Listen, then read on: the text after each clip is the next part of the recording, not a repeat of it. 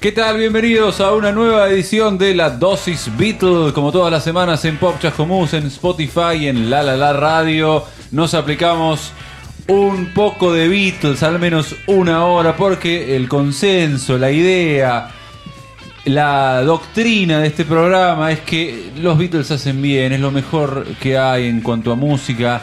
Y nosotros nos inyectamos una vez por semana un poco de ese universo para sentirnos bien esa es la idea detrás de este programa que se llama La Dosis Beatle, que conduzco yo, Fernando Farías, y Julián Masaldi, a quien tengo al lado. Hola, Juli. Hola, Fer. Hola, que nos escuchan. Bienvenidos este, a una nueva dosis. Y bueno, tenemos hoy un, eh, una composición especial dentro de la jeringa, así que esperamos que eh, les, les guste lo que estamos por, eh, por hacer. Siempre es un gusto estar este, acá compartiendo música e historias relacionadas con los Beatles. Y hoy vamos a hacer un Zoom muy especial, ¿no? Es un programa muy especial. Sí, eh, cuando empezamos a pensar este programa en, 2021 y bueno, lo empezamos a hacer, obviamente fueron surgiendo ideas, bueno, un día tenemos que hacer esto, otro día podemos hacer esto, otro, ah, mira qué buena idea, pero hay algunos que tiene que estar. Y este es uno de esos que cuando decimos lo que vamos a hacer, respondes, uh, ¿qué vamos a hacer hoy?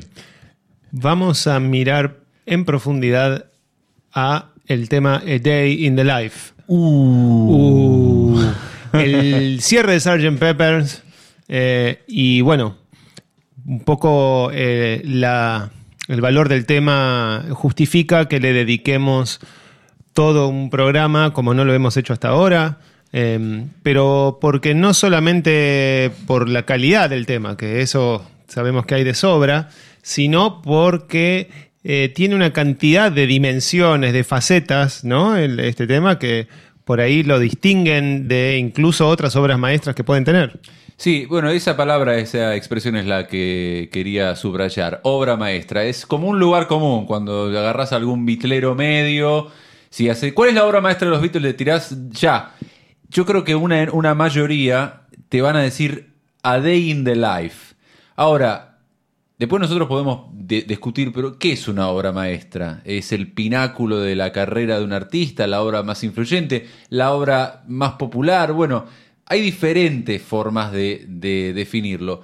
De lo que no quedan dudas es que los Beatles ellos mismos y todo lo que George Martin se eh, tomaron conciencia de que acá querían poner toda la carne al asador, que estaban haciendo algo que era una obra importante, en la que querían meterle de todo, querían llegar a un objetivo. Después el tema... Eh, hay algunos que no les gusta tanto, bueno, eh, que no es como, no es, qué sé yo, please, please me, no está a ese nivel. Después ahí podemos discutir qué, es obra maestra. No, para mí, a mí no me gusta tanto, después decía uno y lo. No, a mí prefiero los temas más. Bueno. Pero ellos sí buscaron llegar a algo, a, a una cima, a otro nivel. Claro, eh, sí, porque por ahí dentro del mismo Sgt. Peppers, este, no sé, little, With a Little Help from My Friends es un tema este, más conocido, más versionado. In the Sky. Blues in the Sky, claro. Em, y es difícil eh, versionarlo este tema, a pesar de que igual obviamente por, por ocupar el lugar que ocupa han aparecido versiones. Pero en principio, a ver, vayamos a justificar un poquito esta elección, por si hace falta, por si alguien está escuchando y dice, no sé, eh, aguante Hard Day's Night, por ejemplo. tranquilamente podría ser, obviamente. Pero ¿por qué queremos dedicarle todo un, episodio a, este tema? Por un lado, porque es como la cristalización de una cantidad ¿no? de, cosas por las cuales los Beatles venían destacándose y, que fueron pioneros. Em, por otro lado, porque es, es un reflejo muy, muy transparente de la colaboración ¿no? entre, entre John, Paul y al menos George Martin. Em, entonces tiene, ahora vamos a ir viendo qué es lo que aporta cada uno. Em, y al mismo tiempo, eh, por lo que tiene de incorporación de tendencias de otras músicas y de otras ideas que quedan muy por fuera del rock al rock en medio de una canción, en medio de un disco muy ultra masivo como fue Sgt. Pepper, ¿no? Y esto lo opuesto a algo, algo sencillo, ¿no? Después eh, vamos a ver cómo más adelante los Beatles quieren volver a las raíces, quieren volver a lo que hacían antes y quieren volver a antes de qué, a antes de esto. Esto, Claro. esto es lo que. a- a- metele todo. El otro día estaba mirando de vuelta Bohemian Rhapsody, la de, la de Queen, y ahí muestran cómo graban Rhapsodia Bohemia. Bueno, este tema sería como el Rhapsodia Bohemia de los Beatles, donde metele ahora ópera, metele ahora esto, metele otro, y un buen solo, y, y- y bueno, eh, todos hicieron un soporte para que quede. Realmente es una obra de arte. Yo no sé si es la obra maestra, pero que es una obra de arte, no quedan dudas. Y después vamos a hablar, obviamente, de la parte técnica, porque eso es maravilloso lo que se logró en este año. eh, eh, a me- a mediados de la década del 60, ¿no? Cosas que hoy en día, ah, eso y sí es bueno, pero en aquel momento no lo hacía nadie. Ahora después vamos a, a ir entrando en detalle. Estamos hablando de grabación en cuatro pistas. En cuatro pistas. Todo Sgt. Peppers es un milagro de la técnica y de la mani- manipulación. Pero bueno, vamos a, empezar contextualizando un poco porque no solamente los Beatles eh, estaban, eh, digamos, empujando más allá las fronteras del pop y el rock, entre otras cosas combinando con eh, instrumentación ¿no? y sonidos y timbres este, que, hasta entonces no habían formado parte del, del rock. Tenían un competidor muy importante y muy respetado eh, del otro lado del, del mundo, de Occidente casi, en las playas de Los un Ángeles. océano y un continente más allá. Claro. Este, casi en el, el- el segundo océano. ¿sí? Cuando, cuando, si llegaste al segundo océano, ahí te bajás. ¿Por qué? Porque en Los Ángeles estaba Brian Wilson, el, el líder, el compositor de los este, Beach Boys, que ya había sacado en respuesta a Rubber Soul eh, Pet Sounds, que todavía hoy también es considerado, está siempre peleando en los rankings. Eh, un disco, bueno, mucho más tranquilo, pero lleno de esa, esa cantidad de instrumentación atípica. Los Beatles sacan Revolver y Brian, eh, que también es tan competitivo como Paul, de hecho entre los dos siempre se tiraron muchas flores y al mismo tiempo los dos confesaban que estaban todo el tiempo, la puta madre, este me sacó esto, ahora tengo que Sí. mejorar esto. Entonces empieza con lo que va a ser un proyecto fallido del disco Smile, pero el primer tema con el, en el que pasa una cantidad hasta entonces inaudita de tiempo para un, lo que va a ser un single es para su propia obra maestra. Claro, él estaba solo, pobre, pero saca lo que eh, va a ser número uno en ambos lados del, océano, en Estados Unidos y en Inglaterra, que es Good Vibrations. Escuchémosla. I love the colorful clothes you wear and the way the sunlight plays upon her hair.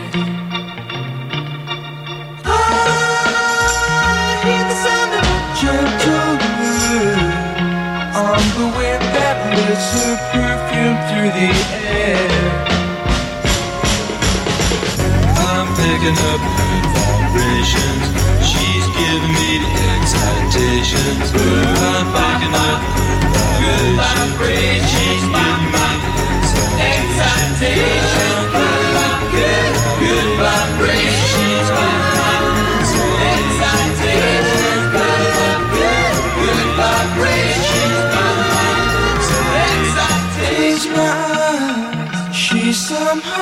somehow closer now. Softly smile, I know she must be kind.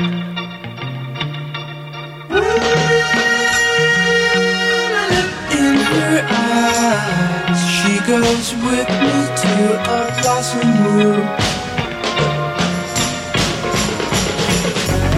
Picking up good vibrations. She's giving me the excitations. I'm picking up good vibrations. She's giving me excitations. Good, good vibrations.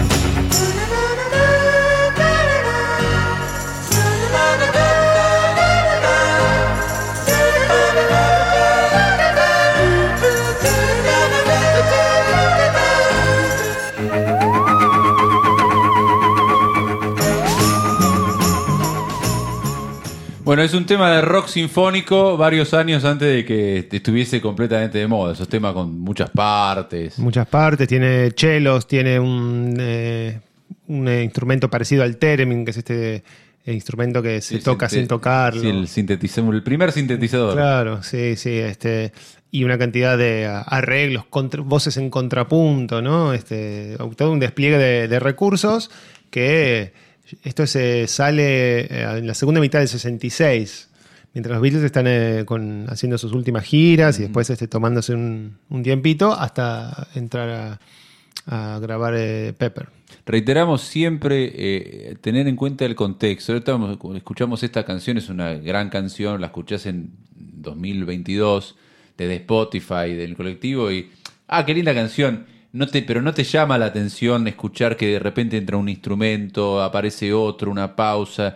Eso no te llama la atención ahora. Imagínate que estás en el año 67 y escuchás con tu tocadisco algo que no escuchaste jamás en tu... ¿Qué es esto? Es- eh, los artistas están compitiendo para que la gente, para que el oyente diga, ¿qué es esto que está entrando? Porque no estás acostumbrado. Estás acostumbrado a poner un disco de rock, guitarra, bajo, batería, voces. Un pianito. Sí, y de eh, repente y, empieza... y estrofa, estribillo, estrofa, Exacto. puente, solo, Sí, estribillo, pero ¿cómo fin. y ahora, ¿y esta parte qué es? Entonces, hay todo un terreno virgen. Cuando se dice está todo hecho eh, en, en el, en el género, bueno, en este, ahí no estaba nada hecho, es lo contrario. Claro. Entonces hay eh, mucha, mucha, eh, mucho terreno para explorar. Sí, de hecho, eh, Brian Wilson decía que estas eran eh, sinfonías de bolsillo, pocket symphonies. Claro. Este, y eso es un poco lo que termina siendo Day in the Life a su manera también. ¿no? Este, vamos a, a- a- entonces a, a ver, con este ping pong que hay de ida y vuelta, que están, también están los Rolling, ¿no? Este, em, compitiendo más a, eh, en el campeonato local, ¿no? Esto es como que los Beatles son el Barcelona y eh, Brian Wilson es el Real Madrid y los Rolling son el español de Barcelona, que es como la competencia local que, bueno, no llega al nivel del, del clásico más, Sí, sí, sí. más extra regional. Lo, lo mataste, pero estoy de acuerdo. sí, sí, sí. Lo mataste. La dosis Stone, cuando exista, nos van a cagar la puteada Ahí con está. eso. Pero coincido plenamente, pongo la firma. El, el español de Barcelona, de Cataluña. Este, un saludito ahí a, la tribu eh, stonera. Bueno, lo que. Entonces, bueno, pensemos que los Beatles eh, dejan de salir de gira, se van a dedicar a, a- grabar en el estudio, ¿no? A, hacer un. Y esto, y aparece esta cuestión del estudio como la herramienta creativa nueva que ya. eh, Ambos, tanto los Beatles como los Beach Boys, estaban explorando, pero que lo van a llevar obviamente al máximo, como sabemos. Y entonces, ¿qué otro antecedente importante tenemos para marcar en, digamos, en el aprendizaje o en el camino hacia The Day in the Life? Si le vemos a The Day in the Life como la, cima de la montaña. Eh, cuando están empezando a grabar el proyecto Sgt. Pepper, con toda esta cuestión nostálgica que tienen, tienen como la idea de volver a sus raíces, ¿no? De sus infa- infantiles en Liverpool y recrear un poco ese ambiente, pero por otro lado están este, experimentando con los alucinógenos, etcétera. Entonces toman otro tema de John, eh, así que había que por ahí eh, solo en una guitarrita parece un tema tranquilito, y termina siendo esa grabación tan este, especial que vamos a aprovechar también para este, no pasar tanto tiempo hablando y llenar de música esto. Como el otro antecedente que vamos a marcar entonces es Strawberry Fields, Forever.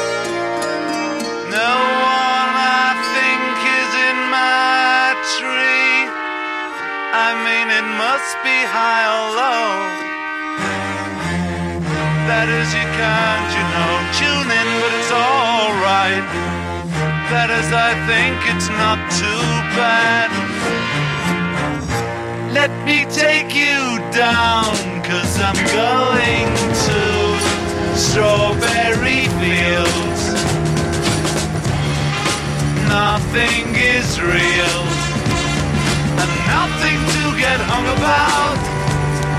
Strawberry Fields forever.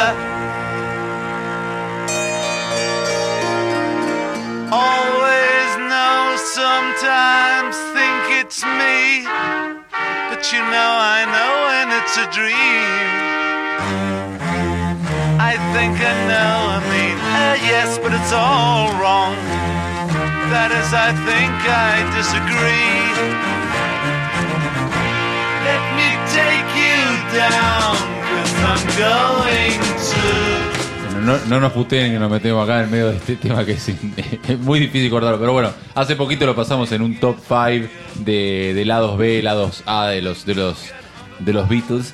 Eh, ahí se notaba ahí cómo se, se enganchaban las dos partes, ¿no? Ya esto lo, com- lo comentamos que se- Martin juntó dos versiones que estaban a diferentes velocidades, encontrándolas en el promedio, ¿no? Y se nota y lo disfraza con toda esa orquestación que repito, acá estamos en el año 67 y estamos nada más que a eh, cuatro años de Please Please Me y estamos escuchando una obra completamente distinta, aparecen unos vientos atrás que te transportan a otro lado, es otra, me parece otra banda. Si te dicen, no, esta no, estos no son los Beatles, le llevan un viajero del tiempo del 63 al 67 y dicen, no, estos no son los Beatles, esto es, eh, es otra cosa. Ahora, una cosa que, eh, que está bueno resaltar eh, sobre A Day in the Life es que, como decía Juli, eh, este tema y Penny Lane iba a ser parte de un proyecto, Sgt. Pepper tuvo diferentes nombres, no estaba escrito en la piedra, que iba a ser sobre la infancia, con una obra conceptual sobre la infancia. Penny Lane y Strawberry Fields hablan del- de la infancia de ellos allí en Liverpool. Ahora, lo que pasa es que la discográfica estaba tan desesperada por, eh, por tener singles. No, no, está buenísimo, dámelos. Chao, pum. Y se quedaron sin los dos temas que tenían para una obra conceptual. Uh.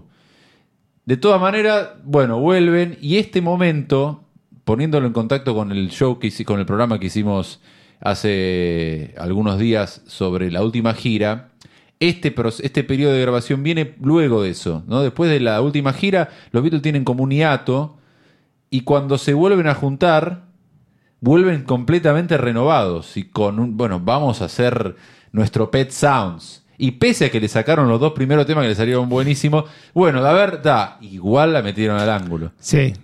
Eh, este era un periodo, además, en el que eh, mientras que John estaba viviendo una vida, estaba medio de, eh, bajoneado, venía drogándose mucho desde su casa suburbana, donde vivía la vida de un hombre eh, en un matrimonio que lo dejaba insatisfecho, eh, prendía la tele, tocaba la guitarra, este, miraba el diario. Entonces, bueno, esto que ya habíamos hablado también con Nowhere Man, ¿no? Es, el, es un periodo de 65, 67, eh, hasta la India, más o menos, donde John eh, pierde como esa fuerza creativa que tenía, que tiene al principio y al final de, los Beatles. Si- Sin embargo, los temas que trae son de los más grosos, ¿no? De más recordados de la carrera, que un poco lo definen, lo ponen en el lugar este de, este, genio también. Pero eh, una vez que uno va escuchando los o leyendo los testimonios, va viendo esto, que era más bien Paul el que vivía en el centro, en la casa de la familia Asher, todos muy cultos y conectados con todo lo que estaba pasando en el swinging London, con la cultura. Eh, aparece Paul siendo, digamos, eh, estando conectado con todas las últimas tendencias de lo que en ese momento era visto. O sea, estaba el mainstream y estaba como la vanguardia, y él estaba muy metido con eso. Ya lo habíamos visto cuando hablamos sobre Tomorrow Never Knows y, la- y las cintas. Y otra de las cosas que estaba escuchando mucho era eh, la música contemporánea, que es como la música clásica, pero del- de, de después de la Segunda Guerra Mundial, ¿no? Con todas estas cosas de atonales, Atonales y dodecafónicos. dodecafónicos, Stockhausen, eh, Berio, qué sé yo, todo ese tipo de cosas. Y estaba con, con- con una apertura mental, Paul, y una disposición a exponerse a lo que fuera en todo tipo de, de cuestiones, excepto tal vez eh, que fue el último en probar ácido, ¿no? Ahora vamos a hablar un poco de eso, porque la persona con la que toma ácido es uno de los protagonistas de una de las estrofas de Day in the Life. Ah, mira, mira qué bien. Bueno, vamos a empezar. Empezamos a hablar de la letra, de cómo surge. Dale. ¿Te parece? Bueno, vamos a, vamos a ir escuchando un poquito de la versión Anthology, que es la versión eh, cruda, previa a la orquestación. Have the mic on the piano quite low. There's just keeping it like maracas, you know. You know those old pianos.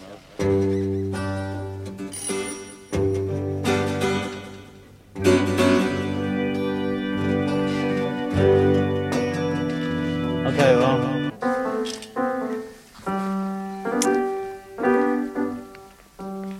Sugar Bum Fairy, Sugar Bum Fairy.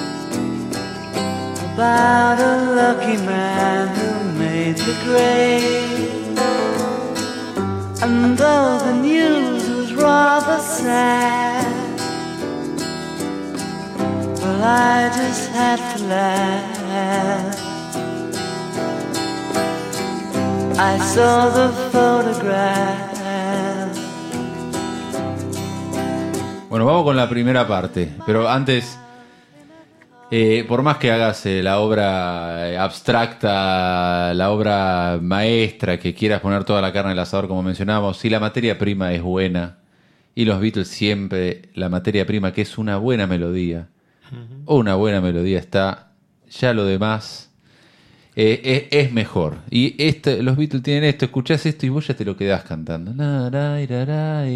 Y te quedás mirando el cielo.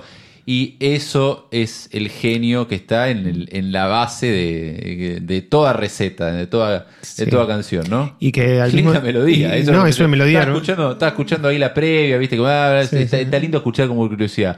Y cuando entra la canción, de, digo, Mira, Es una canción hermosa. qué sea, buen. La, la, tocas, Qué la tocas en guitarra sin ningún tipo de sobregrabación. Y, es, y nada, te quedás, quedás cantando. Y, y por otro lado, la, va también con la voz de, de John, ¿no? Bien, Es sí. este, eh, está en un gran momento vocal, John, para este tipo de, de cosas. Incluso se parece mucho a como al John solista. Este, sí, ¿no? sí, Con tal él- cual, sí, sí, tal cual. Coincido, estoy de acuerdo. Hay como una voz muy particular de él que, que se nota acá. Y otra cosa interesante, me escuché ahí que hay un órgano. Sí, porque Eh, hubo varias versiones, así claro. que se probaron, rotaron los instrumentos, eh, se probó con un órgano, pero Eh, la con un versión... que- clavicordio también Sí, escuché. Sí, sí. Pero la versión que terminó quedando, el que menos participación tiene es Harrison. Sí. Harrison no toca la guitarra, no, No. hace coros, solamente toca las maracas. Las maracas. El maraquista George Harrison. Maraquita, eh, y después todas las otras los otros aportes son fundamentales, ni que hablar los de los de Johnny Paul.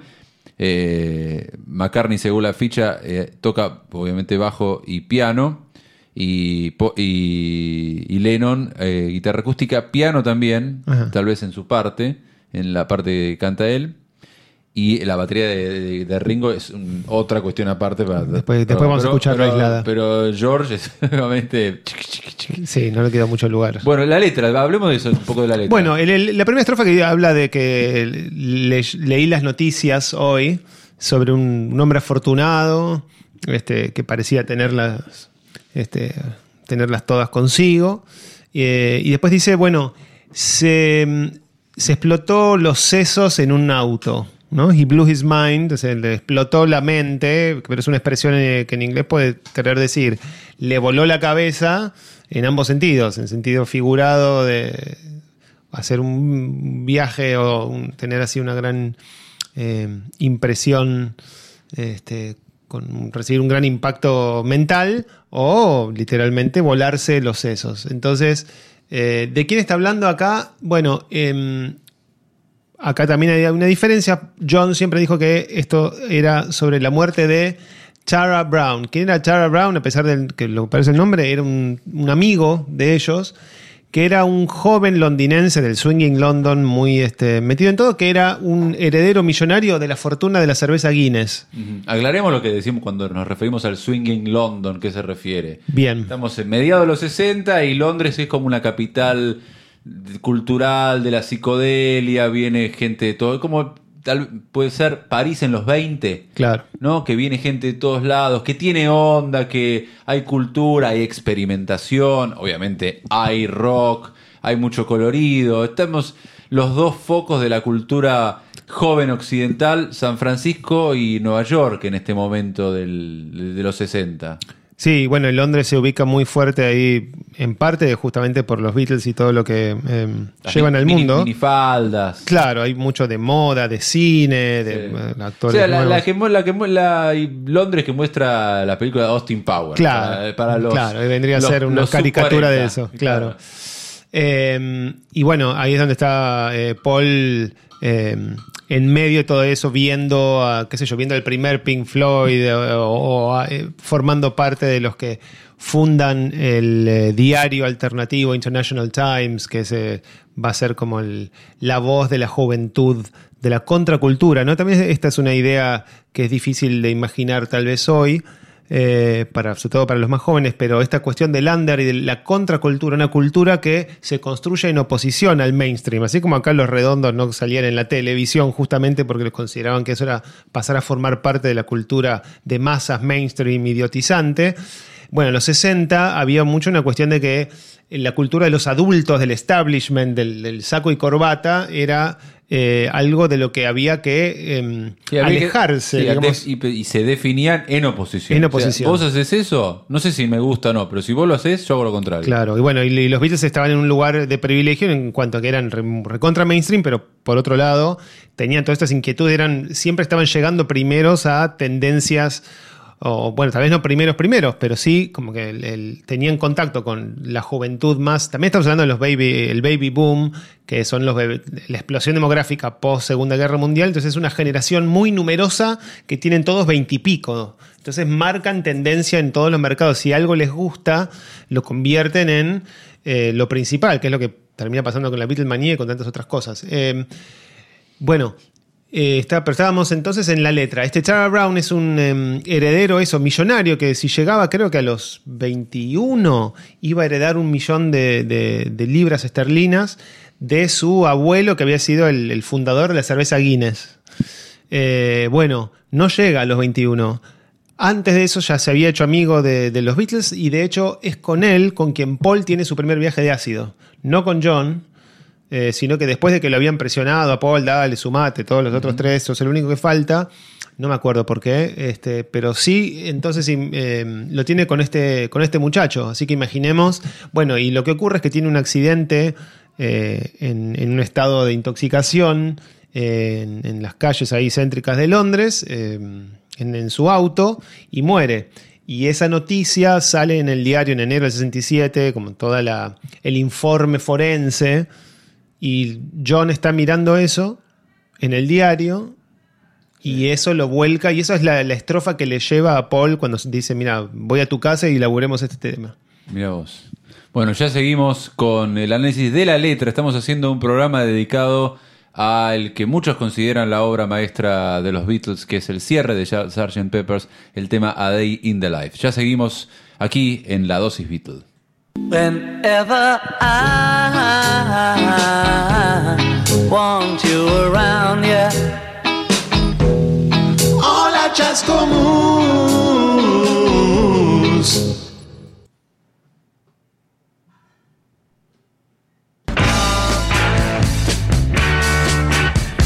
Seguimos en la dosis Beatles en Pop Comus, en Spotify, en La La La Radio, este programa en el que una vez por semana nos inyectamos Beatles, nos inyectamos su música, su historia, porque hacen bien, es lo mejor que hay. Entonces vos lo mejor lo querés tener por lo menos un poco en tu vida una vez por semana y eso es lo que les garantizamos en este programa. Una hora de Beatles, su historia, su data por semana. Y hoy estamos con A Day in the Life. Sí, hoy la verdad que estamos haciendo un trabajo eh, de laboratorio. Así eh, pusimos eh, un solo tema eh, bajo el microscopio y lo estamos analizando este, muy en profundidad. Hoy no hay este, mucho de los Beatles del jopo, no hay mucho de los Beatles del flequillo y no hay Be- Beatles de barba. Hoy estamos bigotudos. Sí.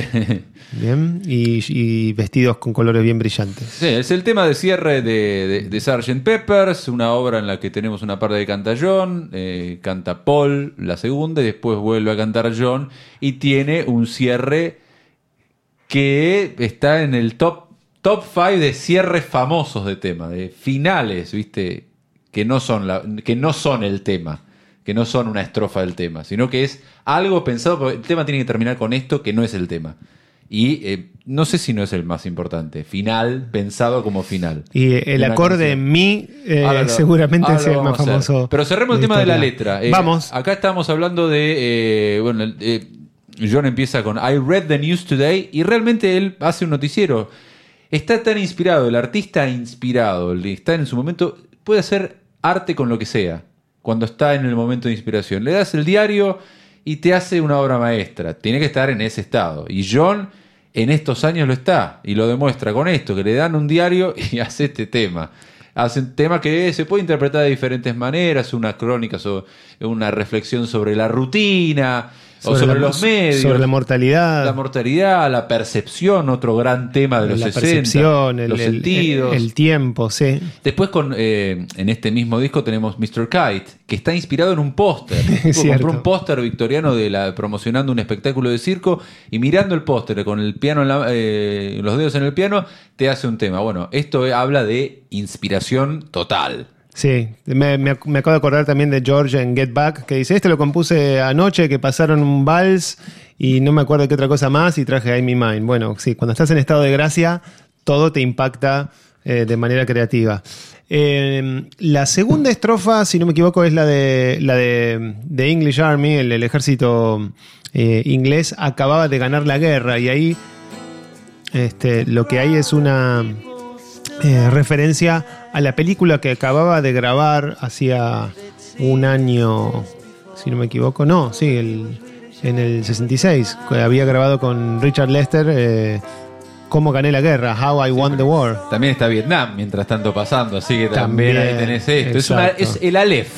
Sí, está todo, Está todo adentro. ahí. Sí, porque de hecho también podemos hablar de que es eh, la Inglaterra que está desarmando su imperio. Y dice, The English, o sea, el, el ejército inglés acababa de ganar la guerra. Bueno, Todo lo contrario. todo lo contrario. Em, y después de esa segunda eh, estrofa, llega el, el primer eh, interludio orquestal del que vamos a hablar en un ratito, pero para mantenernos, ¿no? que acá, acá vemos cómo van dejando ese espacio en blanco que les propuso Paul como parte de su eh, idea vanguardista, ¿no? medio tipo a los John Cage.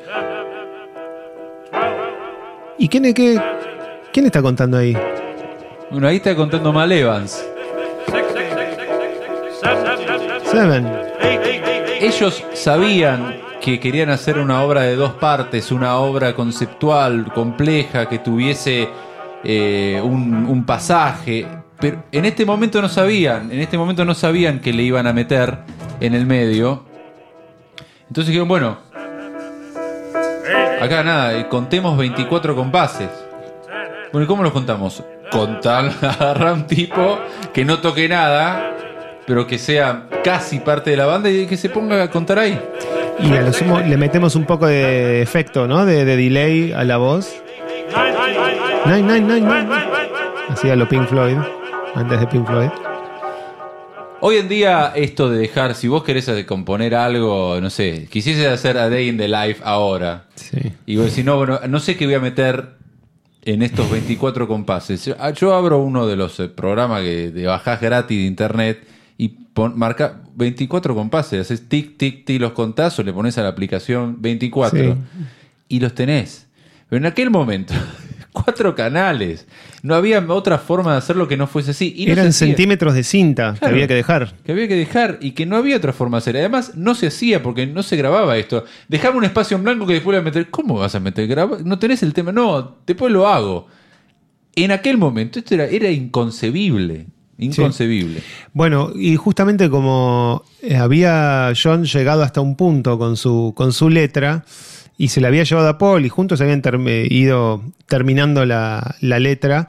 Ah, una parte importante también de la letra es que las estrofas, eh, justo antes de la parte del interludio orquestal, dice, eh, me encantaría turn you on, ¿no? I'd love to turn you on.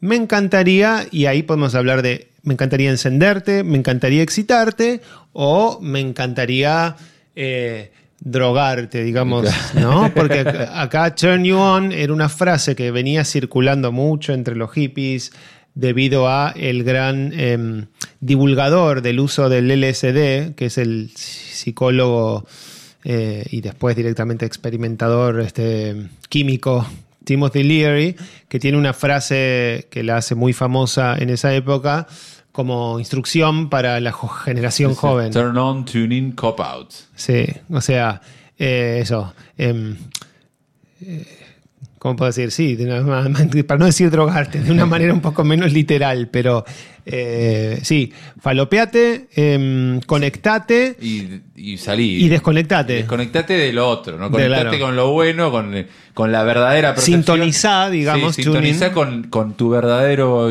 yo, con la verdadera, con la verdad y sacate, liberate, liberate de la percepción de la rutina, del mainstream, de esto que nos de presenta los como mandatos sociales, Exacto, etcétera. exacto. Claro. Eh, así que, eh, y bueno, Paul siempre contó que en ese momento, cuando deciden meter eso, se miraron cómplices entre los dos y dijeron: Sabemos que con esto estamos mandando, nos, nos están- nos estamos jugando, ¿no? Porque hasta ahora habían hecho algunas referencias a las drogas, tipo en Got to Get You Into My Life, etcétera, de manera indirecta, pero con, con este, con eh, Turn You On, eh, ya estaban eh, haciendo referencia directa a la cultura. Así que sí, Escuchemos un poquito de, de las partecitas musicales eh, que, que grabaron ellos principalmente. Acá tenemos bajo y batería, como siempre, el bajo de Paul. Casi que hasta, viste, hoy otro vocalista te dice, che, no hagas tan bueno el bajo que quiero que me presten atención a mí. No pasa esto, pero hay líneas de Paul. Sí, de hecho se podría cantar la canción arriba de esto. Y bueno, y después entra la muy original batería de Ringo. Cual. No es difícil, pero hay que pensar esto. Es un, como un bambo, un, un trance que te lleva. La batería acompaña este viaje medio místico que estamos haciendo. Sí, que interrumpe todo el tiempo el, el ritmo común para meter todos esos fills de, de toms. Sí, pero muy, muy cansino el paso. Bueno, ahí tenemos bajo, batería, Ringo y Paul. Después tenemos, a ver, acá. Eh, una guitarra acústica con la que comienza. A mí es esta guitarrita. Siempre, la- me da un. ¡Ay! Sí, sí, se viene algo fuerte. Ahí se destaca George en sus maracas, ¿no? Se lleva, se lleva el palmar. Pobre George. Bueno, después tenemos eh, acá una, una in- intro de, de clavicordio que no se usó. Menos entiendo que no se usó.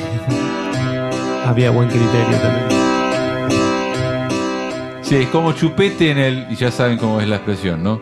Eh, pero bueno, son cosas que quedan en la edición y por ser los Beatles tenemos todo este material porque hay tanta sed por material Beatles que todo llega y todo tiene valor. Pero bueno, ¿qué más tenemos? Acá eh, tenemos eh, las voces.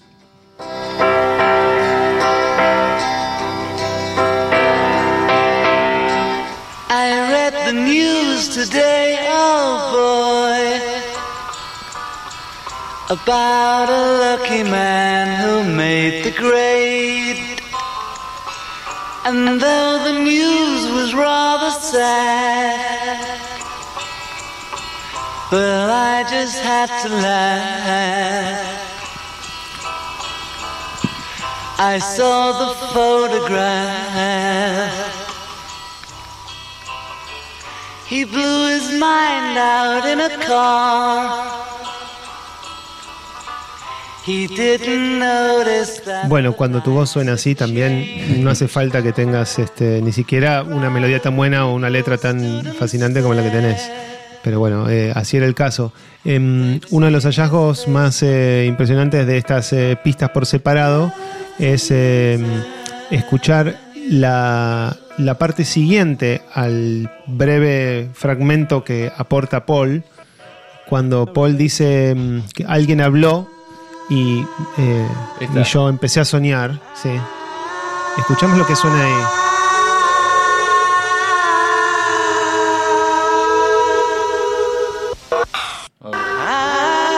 I'm away upstairs and Ahí had a smoke, and somebody spoke, and I went into a dream.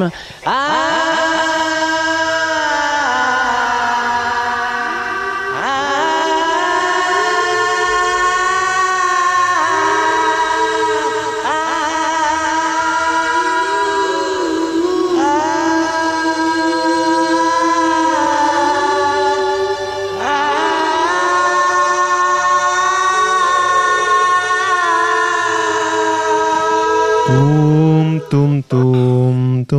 cantante John, ¿eh? Un John. Tremendo. Bueno, Perfecto. eh, y hay una voz ahí aguda que no, no se escucha cuando en el medio de toda la canción, que se ve que habrá sido Paul haciendo, como siempre, unas este, segundas voces. Así que, bueno, el, cosas que se van revelando cuando podés eh, acceder a este tipo de, de data de la- las grabaciones por separado. Em, pero entonces mencionamos ahí el momento del fragmento de Paul, justamente porque Paul encuentra que tiene la Parte justa. La para- parte justa. Para, eh, balancear, para hacer como un contraste. perfecta. O sea, que- y queda reflejado en, en un tema solo el contraste que como, es el, el lugar común de decir John oscuro, Paul luminoso, uno triste, el otro alegre. Bueno, acá tenés reflejado ese prejuicio, bueno, noción general, ¿no? Se puede complejizar, pero en un solo tema lo tenés bien, bien clarito. Sí, sí. y- En la letra incluso. Y John hablando sobre esto, sobre la vida, este, y digamos, de, de manera abstracta, y Paul contando concretamente eh, lo- Sí, un recuerdo de, de la de, de sus mañanas de colegial, ¿no? De estudiante, Claro. cuando se levanta rápido para Sí. agarrar el, el bondi. Claro, venimos de lo de, venís de, lo de John ahí, ah, y estás yendo con él a tomar el colectivo. Was Y, y no solo eso, sino que además no solo pegaba perfecto como contraste con lo que, con lo que venía pasando antes en el tema, sino que además, al final de los 24 compases, que contaba mal, ¿cómo habían hecho para darse cuenta de que habían terminado los compases? Habían grabado un, eh, un reloj Un reloj despertador. despertador sí, que hace ahí lo ponemos. Y la letra que tenía Paul para ese fragmento era exactamente me desperté. Wake up, sí. sí. Eso no iba a quedar. El reloj despertador. La no idea era borrar, claro, la idea era borrarlo. Ah, Ahí tuvieron el, el, el tino de.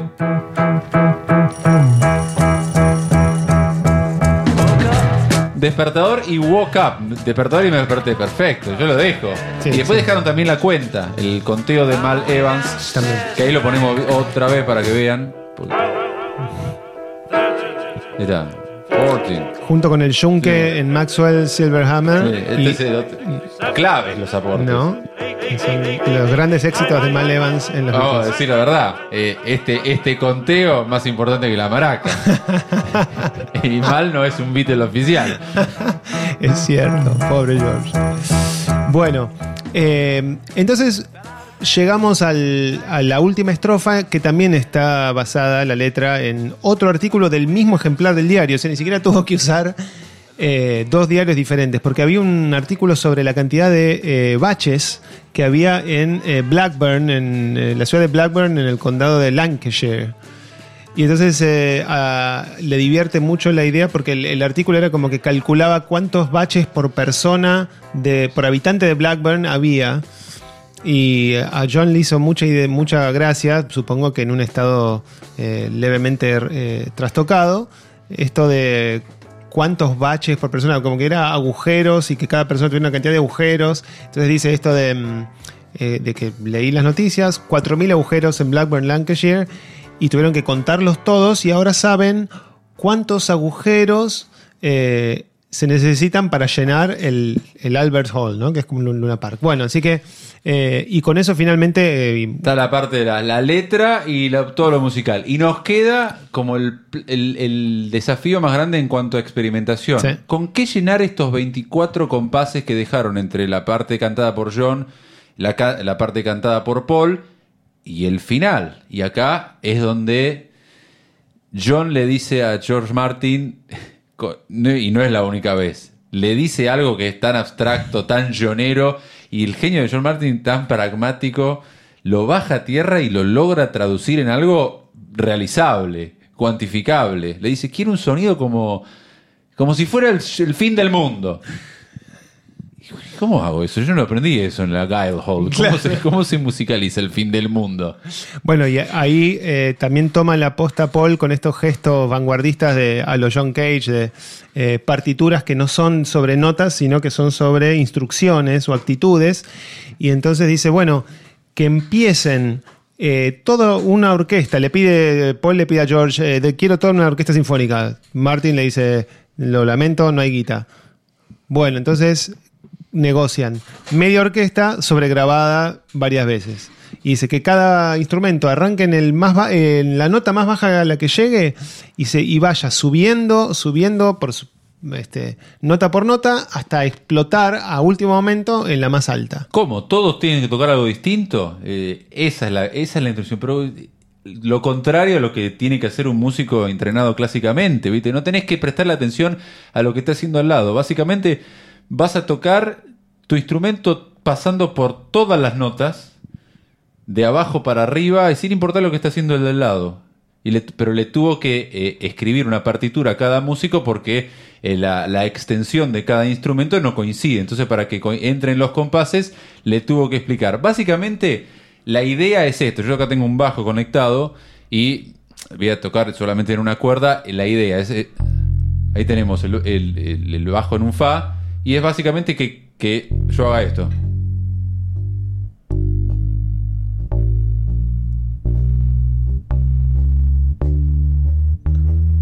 y que vaya subiendo, sí, sí. Bueno, imagínense eso con decenas de instrumentos que son distintos instrumentos, todos a la vez entrando en 24 compases. Esto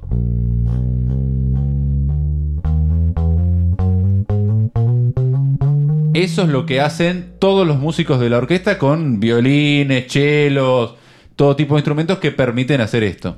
Sí, eh, ahí lo gracioso es que eh, pudieron ver que, por ejemplo, los, los este, que tocan vientos están acostumbrados por ahí, por esta cuestión del jazz, a algo más libre y se lanzaban despreocupadamente cada uno en la suya, mientras que los, bien, los- las cuerdas, acostumbrados a, coordinar entre ellos y afinar, medio que iban todos juntos, eh, ¿no? Como pispeándose a ver por dónde iba cada uno. Eso de Paul cuenta, porque se, se divirtió mucho de ver la mentalidad tribal diferente de los distintos instrumentos. Y bueno, lo convirtieron esa sesión de grabación en un evento en social. Un en happening. sí. Un happening. Sí, sí, usando terminología sesentista. eh, convocaron a todos los músicos, les dijeron que se pongan sobre- sombreros locos, creo. Claro, como cotillón de fiesta. Sí, sí, sí. Y bueno, y grabaron este, este sonido. Ahora no se preocupen, ya sé que están. Che, ¿y el tema lo vamos a escuchar? Sí, estamos mirando el reloj para dejarnos el, el espacio para pasar eh, a Day in the Life completo. Y el sonido ese, a mí, yo cada vez que lo escucho, en serio, ¿eh? Eh, cada vez que lo escucho me da vértigo. Sí. Me da mucho vértigo, me da, es una sensación no da tan agradable. No, estoy no. escuchando un tema que ay, me da mie- entre miedo, vértigo, me da como que estoy. ¿Qué va a pasar? ¿Qué va a pasar? Basta, basta, basta. O seguí, seguí, basta, basta, seguí. Es ambiguo Sí, lo que llega siento. a algún lado. Llega a algún lado, ¿qué está pasando? ¿Cuánto Bueno, falta? Lo escuché miles de veces y me sigue produciendo el mismo efecto. Sí, hay, algo físico de las frecuencias distintas chocando entre sí.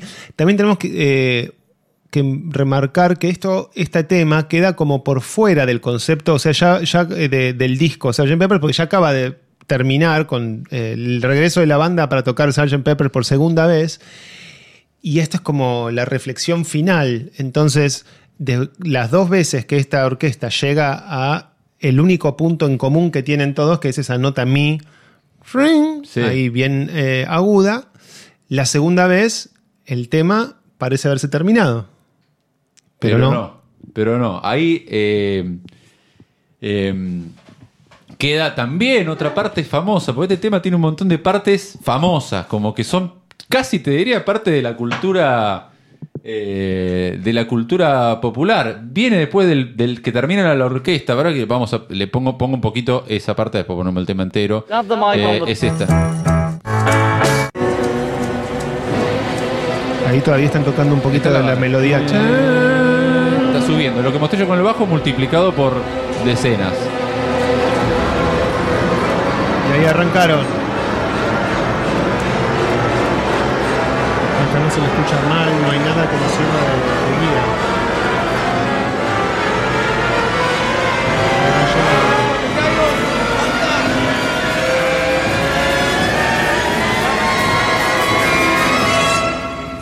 Bueno, ¿terminó el tema? No, no terminó el tema porque viene el famoso acorde final del tema. ¿Qué, qué, qué hacen ahí? Ahí hacen un acorde de mi grabado de a cinco instrumentos. Esto. Pero esto que suena ahí en este, en este teclado que tenemos acá en el estudio de manera, eh, digamos, chiquita, o ahí si se quiere, Es ese acorde, un Mi mayor. la- mi, mi mayor tocado ¿no? este, con toda la, la fuerza posible y manteniendo el pedal de sustain para que el sonido se mantenga. Pero multiplicado por cinco instrumentos. Creo que eran, trajeron todos los pianos que había en, Abbey Road. eh, tocaron, se lo se dividieron entre todos, incluyendo a, Ringo, a George Martin, creo que a Mal. Eh, George Martin toca el armonio, que, está bueno porque le da ese sonido medio un poquito más como casi distorsionado.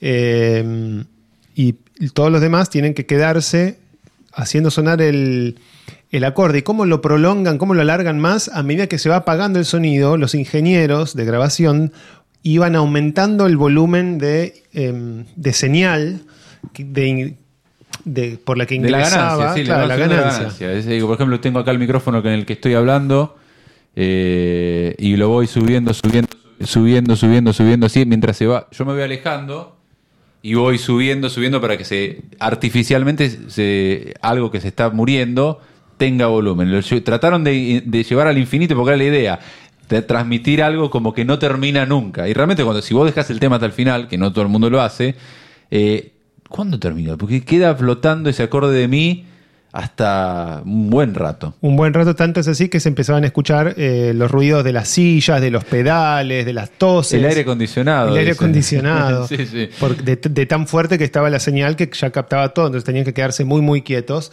Eh, y bueno, y hay- no hay que imaginar el daño este, que habrá generado esto en las mentes de esa época que fueron a escuchar este disco con este, la- el cerebro totalmente estimulado químicamente y en sí después llega con eso.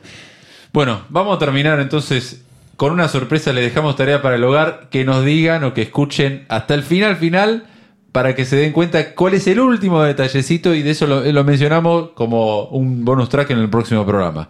Pero ahora sí, vamos a terminar poniendo entero A Day in the Life. Y así terminamos la dosis de esta semana, ¿no, Juli? Así es, Eh, no hay mejor manera, me parece, este, que, que disfruten de este, de este viaje. Esperamos que les haya gustado el, el estudio este espe- bien detallado de este tema. Julián Masaldi, Fer Farías, y esto es la dosis Beatle. Nos vamos con A Day in the Life.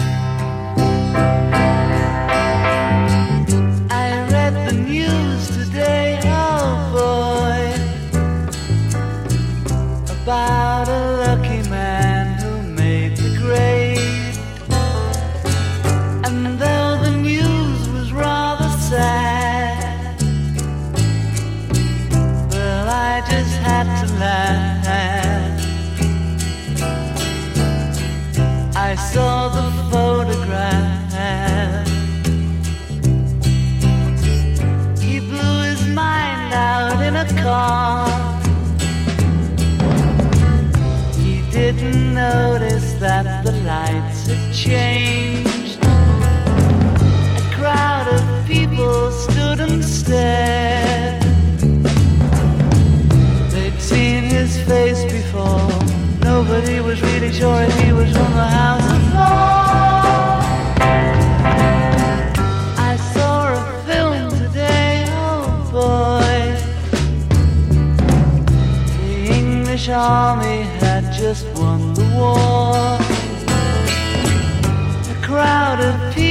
turned away. But I just had to look, having read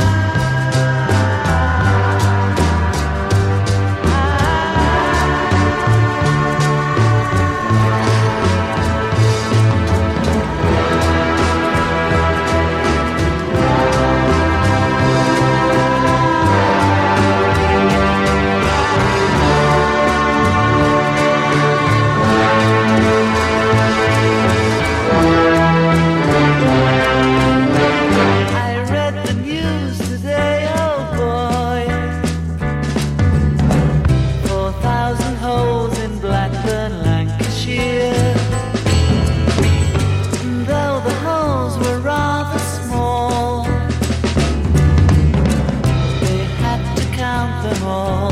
Now they know how many holes it takes to fill it.